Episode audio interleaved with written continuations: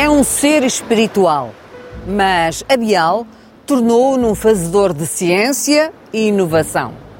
É no querer e no ser que se realiza a cada dia que passa. Luís Portela, primeira pessoa.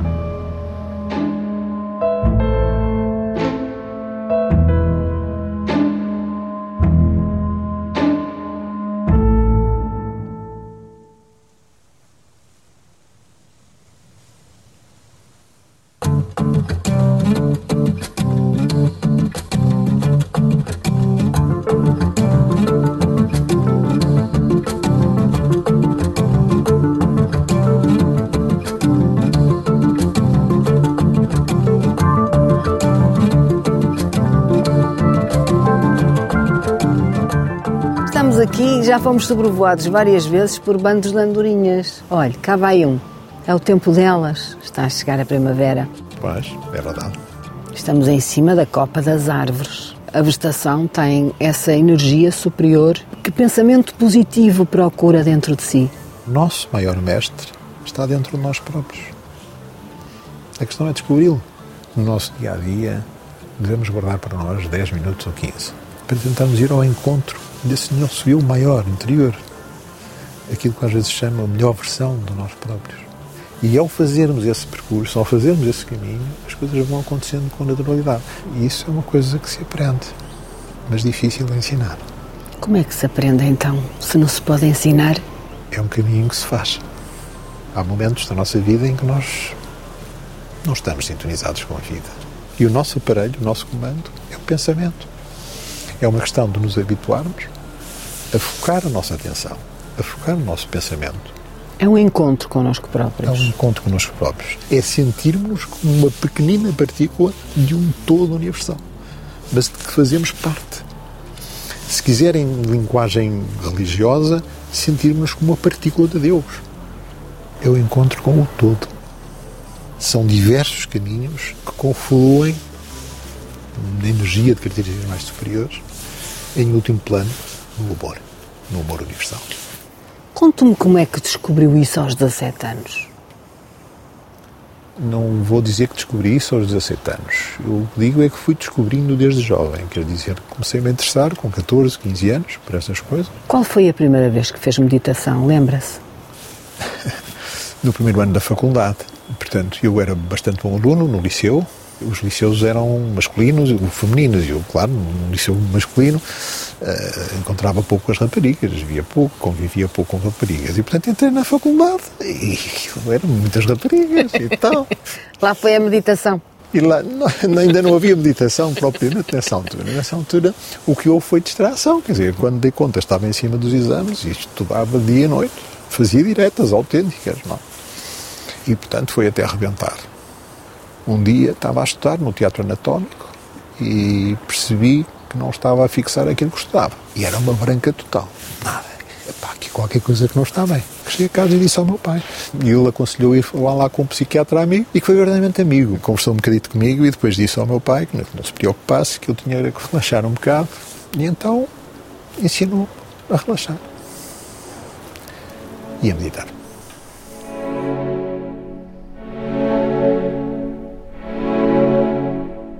E a partir daí, pronto, tomei-lhe o gosto. Não vou dizer que fiquei sempre a fazer, mas a partir dos 20 e tal anos, sim, fui assumindo e até aos dias de hoje gosto muito de, de fazer esse percurso.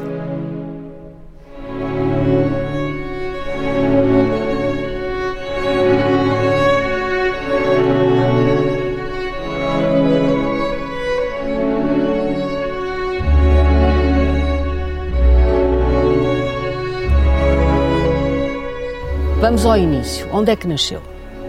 Nasci em Águas Santas, Maia, junto à circunvalação, no Porto. Nos anos 50, no início dos anos 50, numa altura em que os divórcios não eram habituais e os seus pais eram divorciados. Não, os meus pais não eram casados. Ah, portanto, a minha mãe era secretária do meu avô e teve um- um- uma paixão enormíssima pelo meu pai. E pronto, eu nasci fruto desse amor. Mas que quando eu tinha três anos se zangaram. E, portanto, eu fui criado pela minha mãe e pelos meus avós maternos. Seu pai não esteve sempre dentro da sua família, ao seu lado. Não esteve fisicamente, mas eu não posso dizer que o meu pai esteve ausente. Esteve fisicamente parcialmente ausente, até aos meus 12 anos. Depois dos meus 12 anos foi-me acompanhando bastante. Ainda chegou a conhecer o seu avô? Mal, muito mal. Conheci bem a minha avó paterna. O seu avô Álvaro, que é Sim. é quem começa a Bial. Sim. Como é que nasce a Bial? A Bial nasce fruto de um, de um homem genioso, trabalhador, talentoso, idiota, como se costuma dizer, com muitas ideias, que incentivou o patrão da farmácia onde trabalhava, a farmácia do padrão, a criar um laboratório externo à farmácia com ideias que lhe fervilhavam, ele punha as ideias ao serviço do patrão. Que era o Sr. Almeida. Que era o Sr. Almeida. Em 1919 procuraram criar uma empresa nova, a que chamaram Bial, porque os dois, um era o Almeida, o outro era o Álvaro, dois Al Bial. Ele era um homem tão dinâmico que conseguia aviar e manipular as, os medicamentos no mesmo dia. Abria às 5 da manhã ou às 6 para conseguir receber as receitas e entregá-las feitas no mesmo dia. Essa terá sido a maneira como a farmácia se desenvolveu de uma forma extraordinária, porque ali no Largo do Padrão passavam os carros elétricos, traziam a população, os, as lavadeiras, as, as padeiras, os jardinas, as vendedoras do mercado do bolhão, que vinham para o trabalho de manhã cedo, às seis da manhã, sete da manhã, deixavam as, as o receituário. Suas, o receituário que ele ficava a aviar. E depois, quando ao fim da tarde regressavam às suas terras, ele já tinha tudo pronto. Mas a ideia de entreabrir a porta às cinco e meia da manhã ou seis da manhã foi realmente do meu avô que convenceu o, o Sr. Almeida. Quando a empresa começou em 1924, o Sr. Almeida já não quis avançar com o meu avô, já tinha bastante idade, e disse ao meu avô, vai tu, eu ajudo financeiramente, mas eu já não, já não me quero meter em, em alhadas. E o seu avô era uma pessoa muito focada, dedicada ao trabalho, mas era um homem que gostava de viver. Sim. Muito. Diziam na época que era um homem que tinha grande talento para ganhar dinheiro e tanto ou maior para o gastar. Portanto, era um homem, um bom vivant, gostava do seu charuto, gostava das suas bebidas. Gostava Tinha um Cadillac seus... amarelo, que na altura devia ser uma estranhice na cidade. Descapotável. Portanto, tornava uma figura ímpar na cidade do Porto, segundo diziam as pessoas da época. E vem o seu pai. O seu pai não era do ramo. O meu pai estudou farmácia, mas desistiu. Uh, não, não completou o curso. Tinha uma maneira de ser muito diferente do meu avô. O meu avô era um homem excêntrico, extrovertido. O meu pai era um homem introvertido, sereno, tranquilo e deu à empresa eh, a, solidez que a empresa antes não tinha. Em pequeno sentiu sempre a presença do seu pai? Sempre. Eu amava profundamente o meu pai, mas sentia-me amado por ele também, sabe? Tinha uma, tínhamos uma relação bonita, muito bonita. Mas muito diferente um do outro? Não, eh, muito semelhantes em algumas coisas. Fisicamente, as pessoas dizem que eu sou dos quatro mais parecido com ele, mas também em termos de forma de ser e de estar. Como é que foi a sua infância? Tive a sorte de ter uma mãe, um ser de uma sensibilidade extraordinária, de grande personalidade, personalidade muito marcada, mas sobretudo o que eu acho que a caracterizava era a defesa dos grandes valores universais. Era uma mulher íntegra. E, e, olhando para trás, vejo que os meus avós maternos também eram pessoas relativamente simples, mas de uma integridade fantástica, sabe? Que importância tem uma mãe que devota naquele filho único todo o seu esforço, todo o seu empenho, toda a sua paixão? Olha, tem muitas coisas boas e tem algumas menos boas. Por exemplo? ah, Torna-se muito absorvente, digamos assim. Quer dizer, a minha mãe era um ser fantástico, mas uh, criou o filho muito para ela, não é? Quer dizer, por outras palavras, quando, quando eu começava a namorar, eh, as minhas namoradas sempre tinham imensos defeitos, muitos. Era um menino da mamã. Eh, ela gostava que eu fosse. Como era a insistência da sua mãe? Que palavras guarda na memória? Como é que a ouve? Eu direi que na memória guardo mais do que aquilo que eu via, aquilo que eu sentia. Minha mãe gostava ou queria que eu fosse o melhor. Mas o melhor não tinha que ser em coisas materiais. Ela queria que eu fosse o melhor. Era só isso.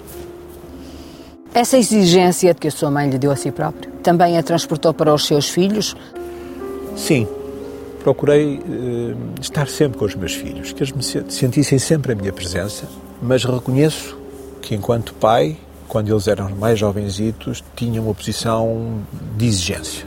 Se eu voltasse atrás, procuraria jogar mais na conquista do que propriamente em exigir, em querer que eles fizessem as coisas e tal. Terá replicado aquilo que a sua mãe lhe fez também a si? Espero bem que não.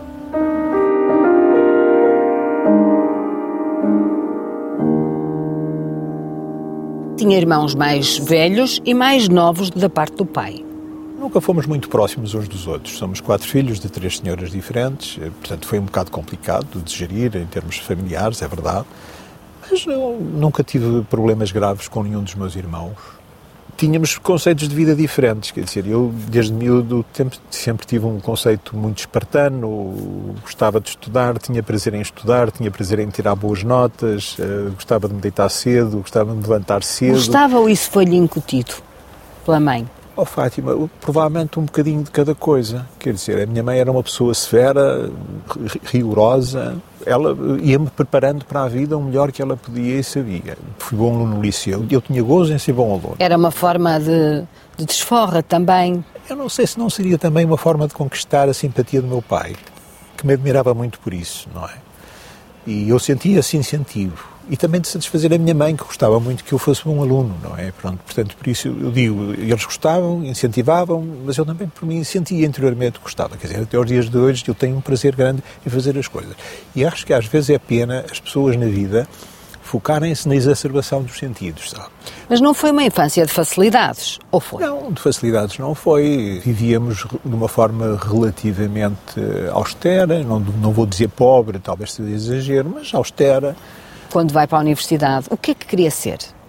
Eu achava que na medicina e na investigação que poderia fazer depois como médico estava esse, o meu caminho que me satisfaria essas minhas essa minha ideologia digamos esses meus ideais. Tinha conversas com o seu pai nessa altura sobre tinha, isso? tinha. O que é que ele lhe dizia? Ah dizia que gostava que eu fosse para a farmácia. O meu pai não sei porquê meteu-se na cabeça que eu era importante que eu trabalhasse na empresa um dia eu resolvi falar com ele de uma forma muito solene e tal, dizer pai, queria falar consigo e tal. Estive a pensar, a ponderar. Pronto, eu vou para a farmácia. E o meu pai olhou para mim, mas porquê? Oh, pai, porque realmente o pai tem dito, eu também estive a pensar e tal, e afinal é um bocado do género. Pronto, vou-te fazer a vontade. Rendeu-se. Rende-me. E ele levantou-se, agarrou-se a mim, um abraço forte, não és nada. Vais para a medicina, é isso que tu queres, é o que tu vais. E chorávamos os dois. Talvez esse abraço tenha criado as condições para eu não lhe tendo fazer, feito a vontade em vida, lhe a fazer depois de ele ter desaparecido. Tinha só 21 anos quando seu pai morreu. Como foi esse desaparecimento? Digamos, eu acho que um espiritualista percebe as coisas de uma forma um bocadinho diferente. Para mim, meu pai continua. Não acabou. Acabou fisicamente, mas continua. E isso é para mim confortante. Agora, aos 21 anos, perder o pai. Quando se ama profundamente o pai e, nos sentimos profundamente amados pelo pai, apesar das tais vicissitudes que estivemos a falar há pouco, é duro.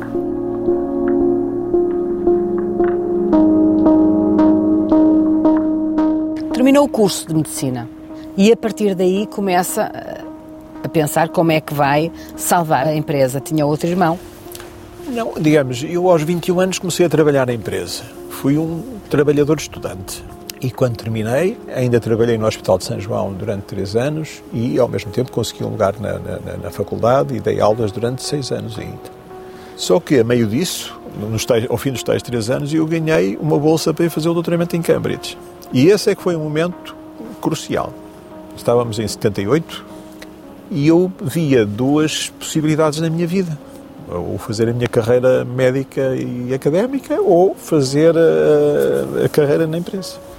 Tem 27 anos, acaba por ficar com o laboratório sozinho, mas para isso, porque só tinha 30% de herança, tem que se endividar. A minha mãe e os meus avós ajudaram e um amigo da família, o Sr. Narciso Ferreira, que tinha sido o homem que construiu o Brasil e o primeiro shopping da, da cidade do Porto, disponibilizou-se disse-me: Ó oh, Luís, eu empresto-lhe o, que você quiser, sem prazo, e sem juros. Julguei que ia levar uma imensidão a, a pagar-lhe e ao fim de 5 anos, 6 anos, no máximo, já tinha a dívida, a dívida paga.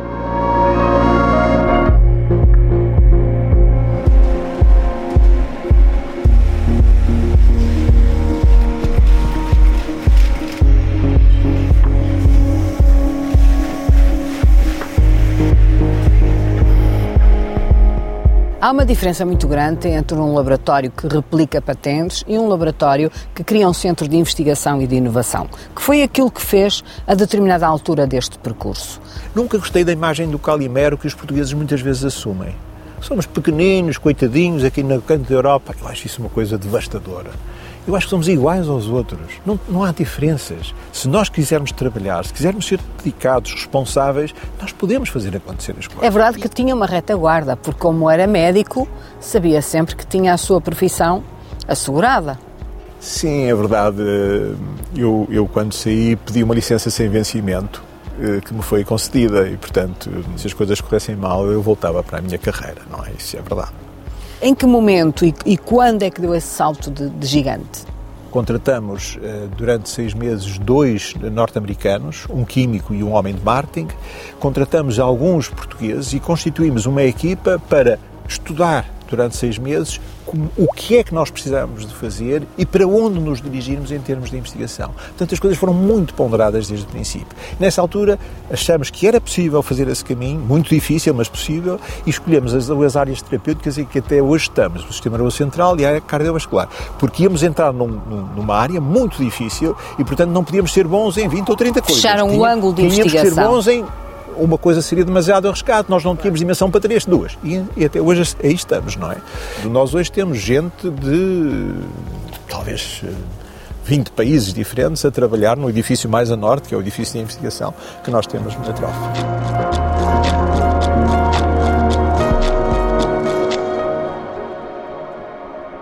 Estou a imaginar o jovem de 27 anos, médico, a entrar nos portões da Bial para liderar que carro tinha nessa altura? Tinha um Fiat 128 e depois uma Citroën GS. Foram os, os carros do, do, princípio da minha carreira.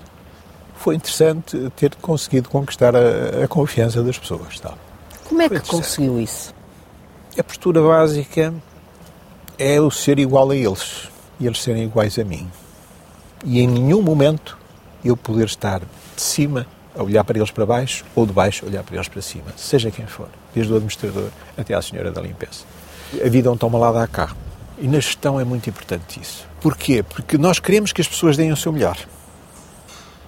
Mas para isso temos que lhes dar antes o melhor a elas. E eu acho que as pessoas se foram rendendo porque eu era um rapazito, mas perante as pessoas era com certeza. Lembra-se desses dias? Algumas chamavam-me Luizinho, alguns chamavam-me Luizinho, não é? Depois começaram a chamar senhor, doutor, senhor diretor, que era aquilo que chamavam ao meu avô e ao meu pai, alguns começaram a chamar senhor diretor, depois senhor doutor, as coisas foram evoluindo, enfim, cada um. Eh, nunca disse que tinham que me chamar assim ou assado, foram chamando como queriam, e quando me chamavam Luizinho eu sentia-me. Era o menino da casa. Mas eu tinha 35 anos, ou 40 anos, e, e, e algumas colaboradoras chamavam-me Luizinho. é, é, é, é de uma ternura fantástica, não é? O Luizinho, às 8 da manhã ou 8 e 10, estava na empresa. E saía às 9, às 10, à meia-noite. E ao sábado e ao domingo, o Luizinho ia trabalhar. Que eu não era um grande gestor, eu não tinha cultura de gestão, eu era médico. Conhecia bem a empresa e conhecia bem as pessoas, porque estive lá, ainda com o meu pai, ele obrigava-me a ir duas horas por dia à empresa, quando entrei para a faculdade. Para, para lhe dar a mesada. Dar uma mesada melhorada. e nos primeiros quatro anos, Fátima, de, de, como presidente da companhia, eu não tirei um dia de descanso. E, portanto, eu hoje olho para trás e acho que aquela rapaziada devia dizer, bem, ele é novito, mas está aí. Quer dizer, ele não faz mais nada. E foi muitas vezes com os papéis na, nas mãos a um outro gestor, a um gestor mais velho, pedir conselhos, Manuel Baganha o professor Manuel Baganha disponibilizou-se a ajudar-me. Ele não me dava aulas, ele procurava ajudar-me a resolver os problemas que eu tinha. E, portanto, recebia-me no escritório dele ao fim do dia, às vezes ao sábado, ou mesmo ao domingo, e nunca me disse, olha, faça assim ou faça assado. Ele ouvia-me e, perante os problemas, conversávamos um bocadinho, ele punha-me a raciocinar sobre as coisas e depois emprestava-me um livro, marcava-me um ou dois capítulos para eu ler, eh, às vezes até me fazia cópias das sementas que eram utilizadas na faculdade, ele era o diretor. Não houve nenhum momento em que as contas ficassem no vermelho? Ou perto disso? Não. Portanto, quando eu fiquei presidente da companhia, as contas estavam no vermelho. Depois, ao longo da minha carreira, acho que só vieram a estar no vermelho quando, a quando das medidas, eh, eu não direi na altura da Troika, porque acho que as medidas na área do medicamento foram desajustadas em relação a, foram mais altas. Houve uma grande baixa do preço Sim, dos medicamentos. Muito grande. E aí fomos dois anos ao vermelho. Foi para mim um enorme desgosto, profundo desgosto, por uma medida administrativa, a meu ver, eh, exagerada, exagerada, ter levado a empresa ao vermelho durante dois anos. Quando pensamos no estado da arte da ciência em Portugal, por comparação com outros países, uh, em que ponto é que colocaria a Bial? Há 28 laboratórios em toda a Europa que nos últimos 10 anos trouxeram novos medicamentos ao mundo. Somos um desses 28.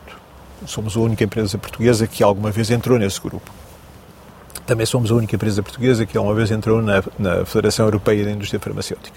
E às vezes as, as pessoas perguntam-me, não sei se a Fátima tencionava perguntar, mas porquê o António Horta Osório para... Lá para... chegaríamos. oh, oh, Fátima, tem que ser os melhores a fazer acontecer as coisas. O António Horta Osório é um gestor de primeira água no contexto internacional.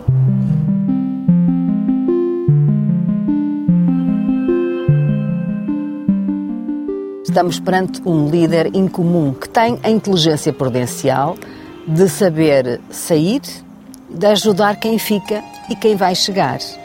A que é que se deve esta vontade de querer sair quando ainda tem tanto para dar? É um ato de boa gestão, Fátima.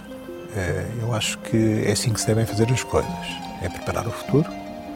Eu estou bem, mas eh, há quem esteja melhor. Qual é a sua principal marca de liderança que deixa ficar na Bial? Isso tenho que perguntar às pessoas que lá ficam. Pela minha parte, procurei fazer o melhor possível procurei trabalhar de uma forma dedicada. Talvez aquilo que tenha marcado mais a minha gestão, a constituição de uma equipa forte. Mudou a sua forma de liderar durante estes 40 anos?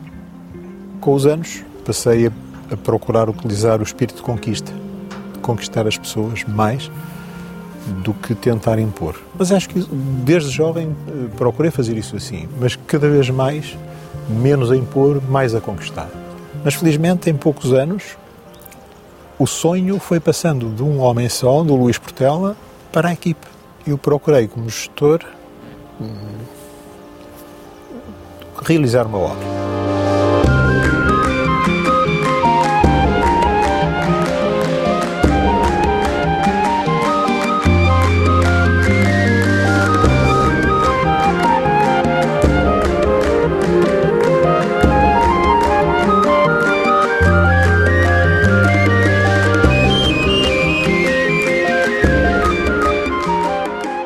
Aquela bonita que é a embalagem, parece arte nova, não é? Tem anos 40. Anos 40. 48.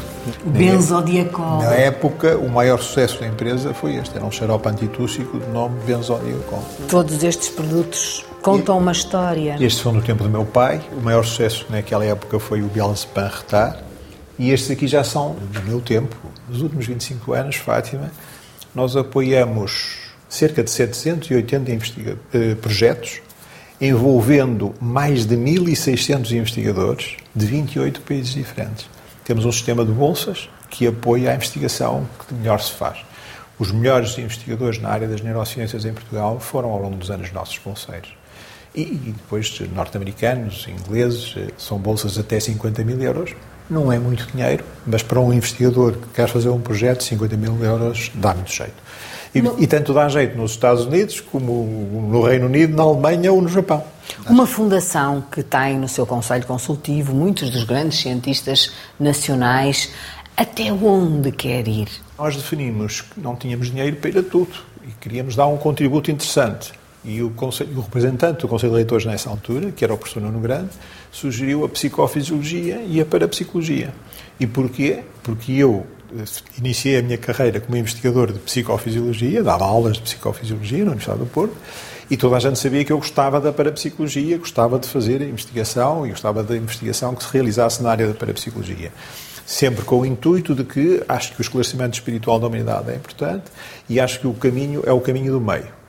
Não importa muito as pessoas, ponto de vista da fé, acreditarem nisto ou naquilo, não importa muito que haja cientistas que digam ah, isto não existe, acho que o que importa é o caminho meio. Sob o rigor do método científico, investigar, tentar perceber o que é que existe de real e o que é que não existe em tantos fenómenos que são apresentados desde a antiguidade. Como é que funciona o nosso sistema nervoso central, como é que funciona o nosso cérebro e como é que funciona aquilo que alguns chamam a consciência, outros chamam o espírito, a alma, não sei o quê, se existe, se não existe e como é que se interliga com o nosso corpo físico. É verdade que vai procurar o melhor de si.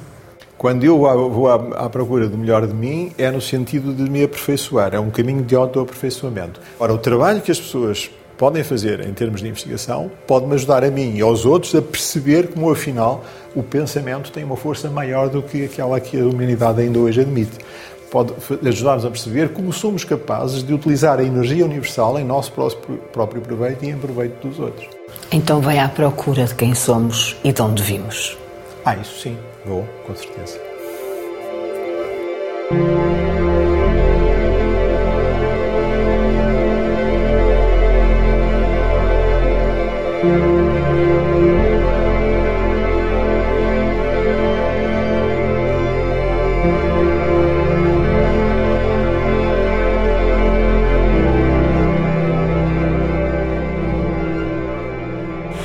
Quando vimos à Terra, desmemorizamos o nosso passado para mais facilmente nos podermos adaptar às circunstâncias da Terra, como o mundo escola. Portanto, o que eu estou a dizer é uma teoria, não é? O professor Stevenson, eh, ele e a equipa dele estudaram mais de 3 mil crianças que evocaram eh, vidas passadas.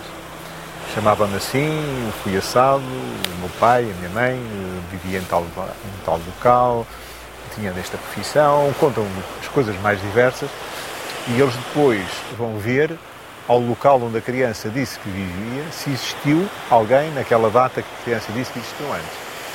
E Fátima, em 68% dos casos, está demonstrado que existiram as pessoas que as crianças disseram que foram. Hoje eu sei que em algumas correntes eh, norte-americanas há uma preocupação de tentar conjugar a, a, a física quântica com essa teoria e tentar ver o que é que, onde, é que se pode chegar em relação a isso.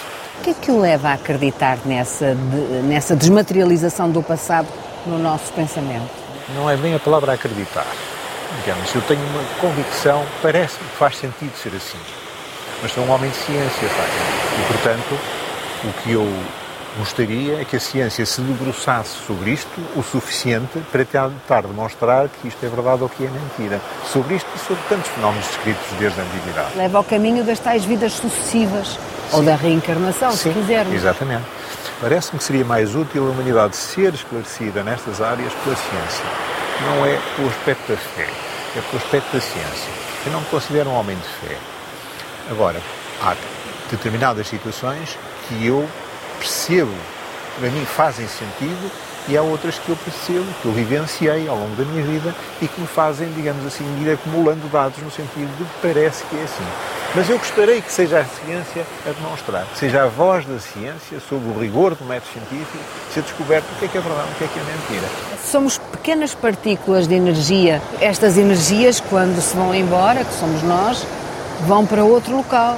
Quando cada um de nós deixa o seu corpo físico, afasta-se para outros planos astrais e às vezes as pessoas perguntam mas e, e para onde, não é? Bem, algumas pessoas têm teorizado sobre isso.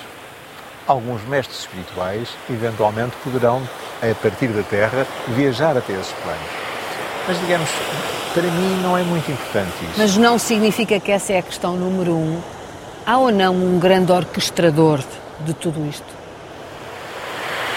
A mim não me faz falta ver um grande orquestrador. A, a, para mim, digamos, a natureza, ao universo, que se rege por leis naturais imutáveis. Se há um Criador, ou se há uma entidade global criadora de todas as coisas, não sei. Agora, não, não personifico, não vejo um Deus Pai eh, sentado, um homem de barbas sentado, não, isso não, não, não. Sinto-me muito pequenino para poder saber isso. Até que ponto é que a genética já resolveu o problema daquilo que vestimos, que é o nosso corpo, daquilo que veste o espírito? Corre-se o risco de se poder ultrapassar aquilo que será razoável. Até que ponto é que o, os seres humanos, os cientistas, têm devem ou não utilizar todo o conhecimento que vão adquirindo para interferir nesta ou naquela, naquela área. Orientar o espírito? A mim parece-me que é ao contrário, não é? Quer dizer, o, espírito é que orienta a matéria. Parece-me desejável que a humanidade ponderasse. Por que é que estamos a ter uma pandemia destas? E não será por alguns exageros? Nós temos o direito de espezinhar seres humanos, como ainda hoje tanto se faz. Nós temos o direito de dizimar espécies. Nós somos sempre os mesmos. Século após século. Sobre isso, cientificamente, nada está demonstrado. Vamos admitir que só o planeta Terra é que é habitado. Um universo imenso, imenso, imenso. Não sei se é com estas formas, mas com outras formas. O que se admite hoje, teoricamente, é que talvez haja a possibilidade de continuarmos a evoluir noutros planetas, noutros mundos e escolas, de características superiores. Para mim, hum, quando, quando os nossos pais desaparecem fisicamente, quando deixam o corpo físico, têm a capacidade de, de se afastarem da Terra ou de se manterem aqui, como todos os seres. São seres evoluídos, são seres que já se conhecem espiritualmente, rapidamente se libertam do mundo Terra. São seres ainda não muito evoluídos, ficam por aqui, agarrados à materialidade das coisas. Agora, quando se libertam, é a minha convicção firme de que sempre têm a capacidade de virem cá. E eu acho que quando estamos atentos, temos sinais. Sentiu esses sinais alguma vez perto de si? E peço desculpa, tenho tido todo o prazer de partilhar consigo as coisas, mas é a minha experiência pessoal é minha. Mas a sua intuição diz-lhe que outras pessoas têm esses sinais? A minha experiência de vida, tanta gente sabe que desde, desde os 13 ou 14 anos que me interesso por estas coisas. Saí para a faculdade para estudar psicofisiologia e a preparar-me para fazer para psicologia de investigação científica. As pessoas foram partilhando comigo as coisas e, portanto, muita gente tem sinais. Há pessoas que veem, há pessoas que ouvem, oh, Fátima, e é tanta gente que vê, ou tanta gente que ouve. As pessoas não, não gostam de assumir isso em público. Onde é que está a fronteira entre aquilo que pode ser verdadeiro, como está a afirmar, e o que é tantas vezes uma fraude? Pois, infelizmente, quer na área da parapsicologia, quer uh, a nível religioso, nós vimos tantas vezes ao longo dos tempos que entrava, entrava a fraude. Isso descredibilizou, nomeadamente, a investigação científica que se fazia no século XX, mas à medida que vão aparecendo homens da estatura de um Ian Stevenson ou de um Jim Tucker, e sempre merecendo o respeito da academia, o caminho vai, vai se fazendo. Vai chegar um dia em que há uma pessoa que descobre uma coisa, fica e torna evidente uma coisa, e as pessoas vão todas dizer, oh, eu também dizia e tal. E a partir daí as coisas desenvolvem-se de uma forma diferente. Não temo que, entretanto, olhem de lado? Tenho o meu direito de, de pensar, de, de, de questionar uh, e de apoiar a investigação científica que se faz. Alguma vez uh, lhe passou pela cabeça que também pode haver um reencontro? Há pouco falamos dos nossos pais, dos nossos entes queridos. Eu não gosto muito do termo reencarnação, mas vamos utilizá-lo. Há pessoas que são reencarnadas, digamos, o avô está reencarnado no neto. E a criança depois cita coisas que não podia conhecer e que são confirmadas por membros de família. Que são, é? Mas, portanto, isso é uma coisa que pode acontecer. Eu imagino que cada um de nós, liberto da materialidade das coisas, subindo, tem a capacidade de por si só perceber lucidamente o que fez de bom e o que fez de mal. E, portanto, julga-se a si próprio, não precisa que ninguém venha julgar. No fundo, para si, nós somos o Deus de nós próprios mais do que isso, nós somos uma partícula de Deus, se quiser. Deus está em nós. Nós somos Deus também. Cada um de nós.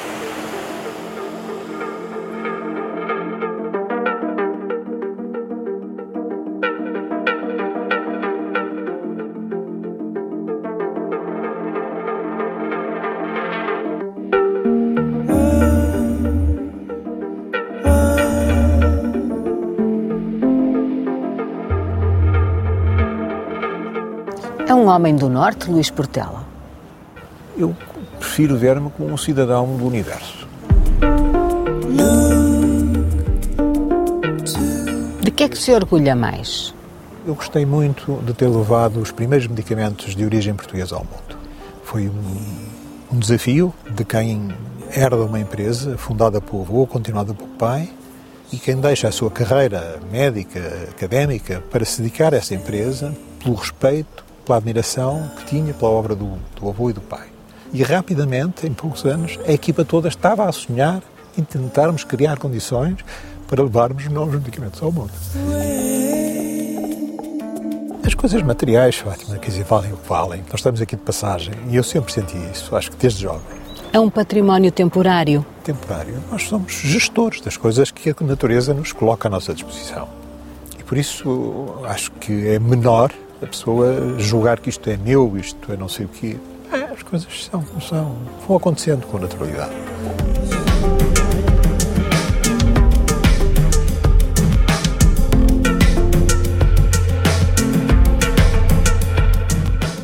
É uma, é uma façanha conseguir que uma dinastia familiar seja tão valente nas três gerações. Muito obrigado. Mas tem que ser. Era para lhe dar texto para dizer qualquer coisa. O que acabou de dizer? Mas...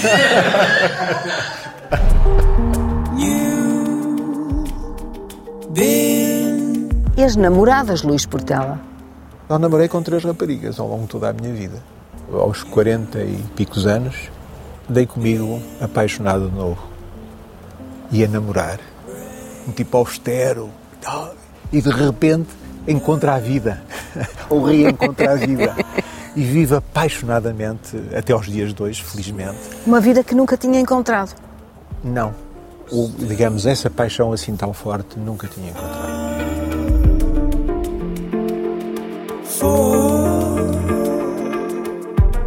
O seu sorriso nunca é um sorriso completamente aberto. Nunca ninguém me tinha dito isso. Que significado é que isso tem na sua vida? Sempre fui pensando que na vida não há coisas definitivas, não há coisas eh, últimas. No dia em que nós tivemos a aprovação do nosso primeiro medicamento pelas autoridades norte-americanas ou O pelas autoridades europeias, o antipilético, foram dias fantásticos, não é? Eu, olhando em volta, percebia que havia gente muito contente e eu estava moderadamente contente, percebe? Portanto, é uma forma de ser e de estar. É só assim.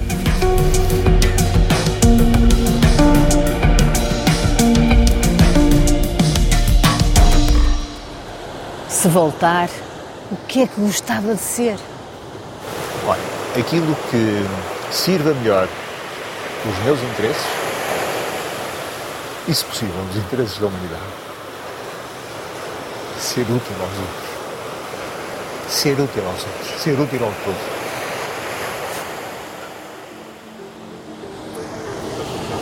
Tá?